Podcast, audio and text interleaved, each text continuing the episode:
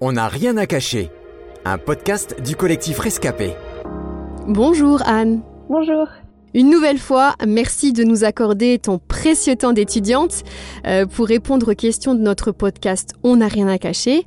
Et aujourd'hui, le sujet que nous allons aborder ensemble est plein d'espoir, puisque nous allons parler de guérison. Alors Anne, si tu es là, c'est parce que tu as personnellement vécu une guérison miraculeuse. Euh, mais avant de parler de tout ça et de ce miracle, peux-tu nous expliquer de quoi tu souffrais? En fait, ça touchait vraiment à plein de domaines. J'étais extrêmement fatiguée, j'étais euh, fragile sur euh, le plan immunitaire parce que je tombais malade tout le temps. Et le pire, c'était les douleurs. Partout, tout le temps, surtout dans le bas du corps, aux os, aux muscles, aux tendons. Enfin, je pourrais pas dire quelle était cette maladie puisque les médecins ont cherché, cherché, cherché encore. Mais euh, aucun d'entre eux n'a pu poser un mot sur ça. Alors, hein, tu as souffert pendant de nombreuses années sans remède, euh, sans réponse pour calmer ta douleur. Comment as-tu vécu cette période? Quand les choses ont commencé à empirer et que les rendez-vous médicaux ne donnaient toujours rien, ne me donnaient aucune réponse, euh, ça a commencé à être très difficile psychologiquement avec vraiment cette euh, impression d'être ballotté comme ça euh, d'un cabinet médical à l'autre sans que euh, personne puisse répondre à une seule de mes questions. C'était fatigant, j'avais pas de certitude pour l'avenir non plus parce que je me posais énormément de questions.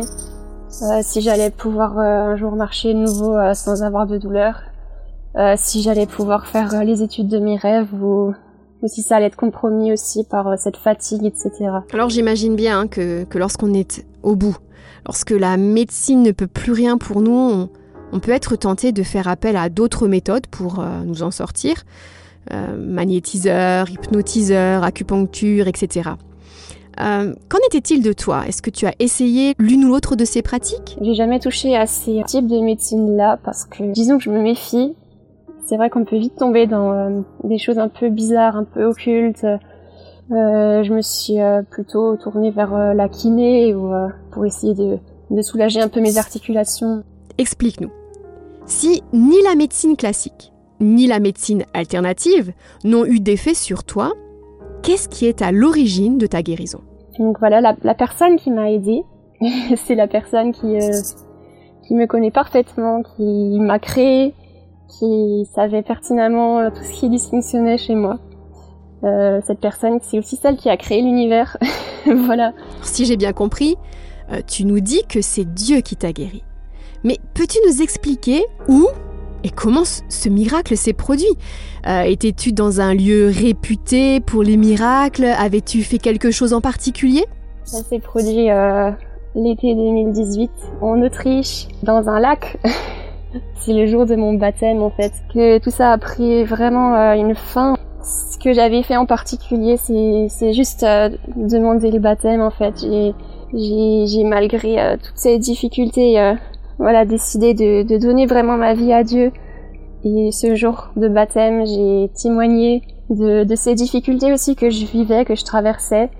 Et j'ai exprimé vraiment ce désir de, de placer ma confiance en Dieu, de compter sur lui en toutes choses. Et voilà, je m'imaginais pas trop ce qui allait se produire en fait. Mais ce jour-là, j'ai mon ancienne vie qui est morte là dans l'eau, qui est restée au fond du lac et moi je suis ressortie euh, vraiment renouvelée. C'est impossible de décrire ce qui s'est passé ce jour-là parce que c'est, enfin, il y a aucun mot qui pourrait décrire ce que j'ai ressenti. Mais voilà, j'ai très vite compris que c'était, c'était vraiment une transformation, une guérison que j'ai vécue ce jour-là. On dit souvent que les médecins sont cartésiens et ils ne croient que dans le pouvoir de la science. Euh, mais alors, toi qui fais des études en dentaire, justement, euh, c'est-à-dire qui étudie la médecine, comment se fait-il que tu aies pu croire à la guérison divine? Euh, c'est vrai que j'avais déjà entendu beaucoup de témoignages de, personnes qui avaient vécu des, guérisons ou voilà témoigner de ce que Dieu avait fait dans leur vie. Je savais que Dieu était puissant, que Dieu avait vraiment toutes les, capacités pour euh, me sortir de ce que je traversais. Et euh, c'était quelques mois avant mon baptême que, euh, que j'ai vraiment reçu une parole de, de la part de Dieu dans mon cœur, alors que, que je déversais devant lui une énième fois tout ce qui me pesait.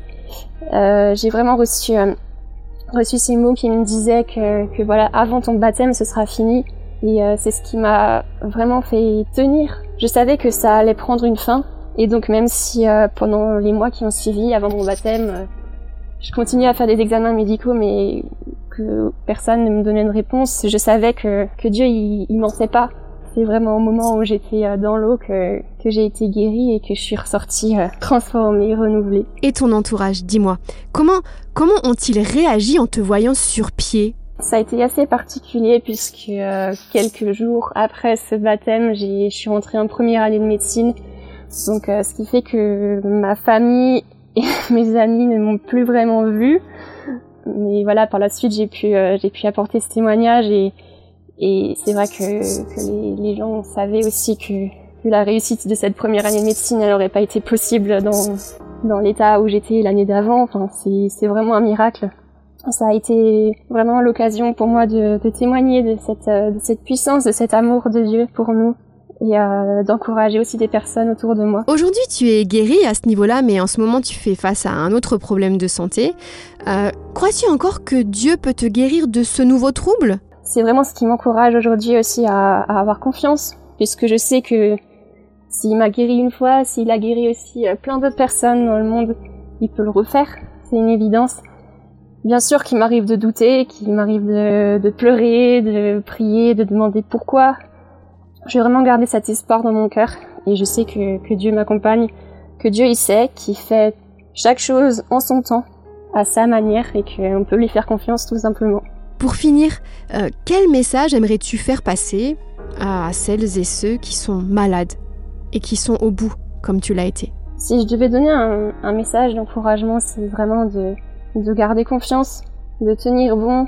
Je voudrais encourager aussi à, à s'exprimer, à en parler aux personnes qui nous sont proches, qui peuvent nous écouter, peuvent écouter nos craintes, nos doutes, euh, les émotions qu'on peut ressentir. Ça fait beaucoup de bien d'évacuer et aussi de ne pas laisser une sorte de culpabilité en se disant c'est ma faute. Je pense qu'on peut vraiment prendre euh, ces épreuves qui touchent à notre santé comme une manière de, grandir dans la confiance, de grandir dans la foi aussi. Il faut pas avoir honte de souffrir en fait. Ayez confiance en Dieu. S'il parle, il suffit d'un mot de sa part pour que tout s'arrête. Et euh, s'il l'a pas encore fait aujourd'hui, c'est qu'il a une raison et que voilà, on peut avancer avec confiance en sachant que qu'il fera tout en son temps, selon son plan. Un grand merci pour ce message, plein d'espoir et de foi. C'était On n'a rien à cacher, un podcast du collectif Rescapé, produit par Trésor Média.